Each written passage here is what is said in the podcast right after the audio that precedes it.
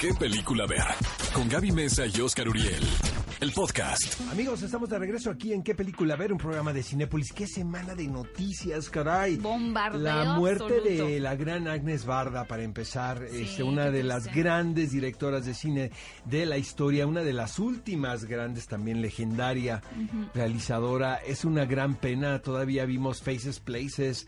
Eh, tiene una película mm, reciente que no hemos tenido la oportunidad de ver pero muy productiva y definitivamente una mujer cuyo trabajo va a quedar ah, en la historia del cine.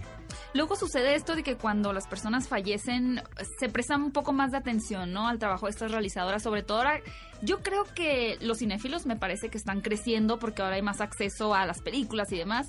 Y justamente creo que sería ideal que hubiera una retrospectiva Agnes Barda. Exacto. De verdad, amigos, dense una oportunidad y revisiten los títulos de esta gran directora, las aspiradoras. Esa es mi favorita. Bueno, vamos a empezar con las noticias de esta semana. El señor Mark Hamill eh, posteó algunos videos muy misteriosos, ¿no? Como anunciando que se venía una gran noticia. Yo, la verdad, ingenuo, pensé que tenía que ver con la Guerra de las Galaxias, con Star Wars, pero no. Resulta que le pone la voz a uno de los personajes icónicos del cine de terror. Estamos hablando de Chucky, el muñeco diabólico, que debo de confesar. Es uno de mis personajes favoritos. Me fascina Chucky. Y aparte hay que recordar para quienes no sepan que Mark Hamill tiene ya una trayectoria en el doblaje, por así decirlo. Más que doblaje sería en dar la voz, ¿no? Sí, Dar la le voz pone a un- al, al guasón en las películas animadas de, de, de Batman. Exacto. Y él ha creado esta risa icónica, malvada, ha corrido por parte de Mark Hamill. Entonces yo creo que le queda perfecto entrar en este nuevo Chucky, que para quienes no sepan, vamos a tener una nueva versión este es año. un remake, amigos, no se trata de una continuación, o sea, No. es un borrón y cuenta nueva y siento yo que es una nueva manera de contar esta historia hacia las nuevas generaciones, es un guiño, ¿no? Al público joven. Ahora, antes de pasar a la siguiente noticia, es importante también remarcar que Don Mancini, que es el creador de Chucky que, y que le ha seguido la pista durante todas las películas, la novia de Chucky, Chucky 1, Chucky 2, etcétera, ahora no está detrás de esta nueva película. Así que habrá que ver, ¿no? Tal vez eso sea favorable para la película o tal vez se desprenda mucho de su esencia original. La primera producción data de 1988, ¿puedes creerlo? Me fascina, de verdad todavía me da miedo a mí. Me da Oigan, miedo amigos, otra noticia que nos divirtió muchísimo esta semana.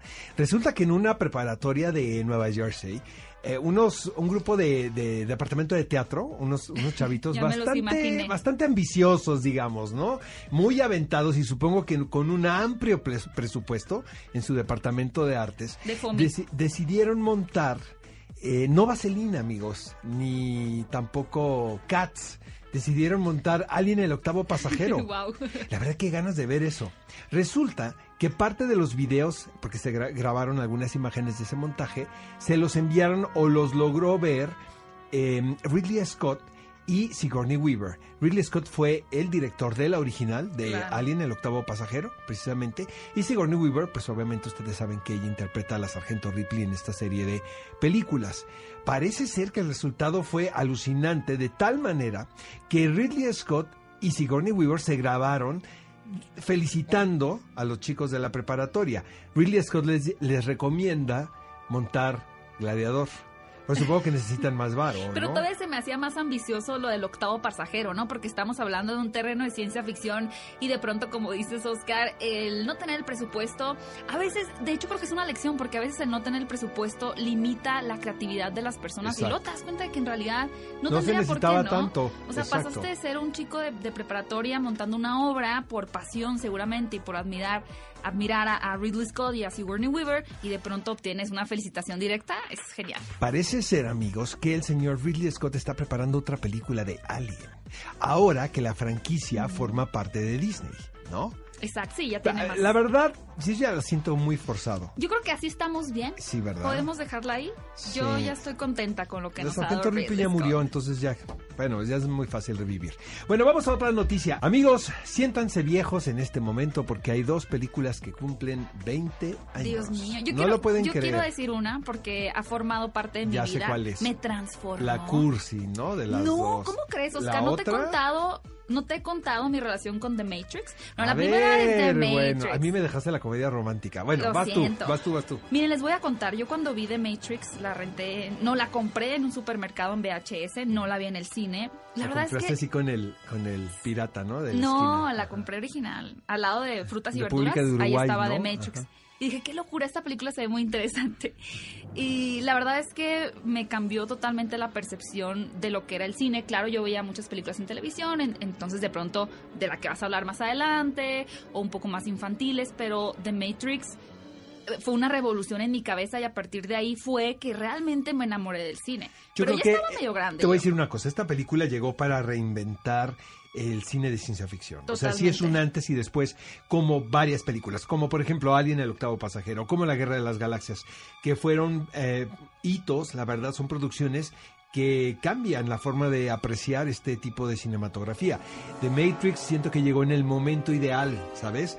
Con el pensamiento, con el, incluso hasta con la música, con los avances en, en diseño digital. y a punto de entrar a una nueva era, ¿no? Que eran los 2000 y lo más interesante para mí es la filosofía detrás de ello, porque es una película que traspasa estas barreras cinematográficas en donde ya de pronto se vuelve hasta un culto, ¿no? El decir, ¿qué pasaría si esta película estuviera diciendo la verdad? Y realmente sí estamos en The Matrix. Así que los hermanos eh, Wachowski, ahora las hermanas eh, Wachowski, celebran 20 años de esta película y también... Y la ¿cuál están proyectando en cines, amigos. De verdad, Sí. chequen la cartelera porque en algunas salas cinematográficas, obviamente, Cinépolis, ¿no? Pueden ver eh, esta versión en pantalla grande. Y encontrar a Gaby Mesa, que seguro estará en todas las proyecciones. Oigan, amigos, este es para todos los cursis de corazón. Oscar.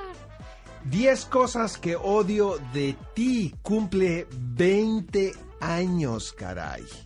Es una versión, bueno, fue una versión contemporánea de La Fierecilla Domada de William Shakespeare. También en un momento donde se estaban haciendo adaptaciones muy juveniles de clásicos de este dramaturgo. Por ejemplo, hay una versión de Otelo también con Julia Stiles, de hecho, Ah, haciendo a Desdémona. Eh, bueno, obviamente el Romeo, el Romeo y Julieta de Leonardo DiCaprio. Se volvió de como tendencia. Exactamente, era una tendencia.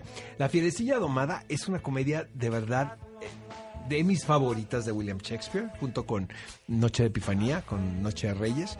Eh, y qué, qué tino de hacer esta versión llevando a dos desconocidos hasta ese momento en los papeles estelares. Estamos hablando de Heath Ledger, que esta fue la película que lo convirtió en una estrella. Era un, era un joven actor australiano con un fuerte acento de por allá. Eh, y lo transformaron en un dude norteamericano. Y Julia Stiles. Julia Stiles era una, una de las grandes promesas de la actuación. Se nos perdió por ahí, fíjate. Es verdad, no recuerdo cuál fue la última película que vi, pero sí recuerdo La panza embarazada. Por eso todavía, no sé si te acuerdas de esa escena en donde el papá no quiere que la hija salga de fiesta, entonces le pone una panza embarazada para que vea lo que puede suceder si toma malas Te decisiones. traumó esa, esa escena, ¿verdad? Pero hasta el día de hoy yo voy con esa filosofía de la panza embarazada, te lo juro. Entonces, bueno, celebremos el aniversario número 20 de estas dos películas, aparentemente muy distintas entre sí, pero no creo que tanto. Otra noticia que les tenemos, muy a propósito de la tendencia que estamos hablando, pero ahora que hay en adaptar, bueno, grupos musicales o cantantes, resulta que tendremos tal vez, posiblemente, una biografía o una película biográfica sobre el, el rey Elvis Te voy a Presley. decir una cosa, yo creo que Elvis merece una gran película, no, no la tenemos. Me dan miedo. Y ahora que está tan en boga este tipo de homenajes cinematográficos, yo creo que es el momento adecuado. El director es Baz Luhrmann, entonces supongo que la película va a ser atípica, no va a ser una, una versión tradicional ni lineal, conociendo un poco no el estilo de este, de este director. Cuéntanos qué ha hecho Baz. Bueno, Baz Luhrmann obviamente es el director de Moulin Rouge, de Gran Gatsby. del Gran Gatsby, de mm, Strictly Ballroom, que fue la primera película que yo vi de, de Baz Luhrmann, también de Australia, una película que no tuvo éxito, con Nicole Kidman y, y Hugh Jackman. Es que esa película es eterna. Sí, es, el eterna y luego también está muy operada. película. Nicole Kidman era, un distractor muy grande de las cirugías plásticas, ¿no? Tengo no una sé. pregunta para la audiencia. ¿A quién les gustaría ver interpretando a Elvis Presley? Ya ¿Quién sería sabemos quién va a ser el coronel. El coronel va a ser Tom Hanks. Tom que Hanks es el único, parece, que está confirmado hasta este momento. Y bien amigos, esta semana también tuvimos la oportunidad de ver el póster de de Joker. Estas son las noticias del Joker, me acabo de dar cuenta. La voz del Joker, Heath Ledger, y ahora eh, Joaquín Phoenix va a ser el nuevo Joker. A mí la verdad, todo lo que han mostrado me encanta. También ya tenemos por ahí un avance que yo me he reservado de ver, pero ya salió a la luz. Queremos saber Yo qué quiero les ver pareció. esta película, amigos. Ustedes también queremos escucharlos. Escríbanos en este momento a redes sociales, hashtag, qué película ver con sus respectivos acentos. ¿Qué película van a ver este fin de semana? ¿Qué se les antoja? ¿Qué fueron a ver y, y les gustó? ¿Qué fueron a ver y no les gustó? ¿Qué les parece el programa? Arroba Oscar Uriel en Twitter, Oscar Uriel 71 en Instagram. Y arroba Gaby Mesa 8 en Instagram y en Twitter. Ve a Cinépolis y utiliza el hashtag qué película ver. Escúchanos en vivo todos los sábados a las 10 de la mañana en Exa FM 104.9.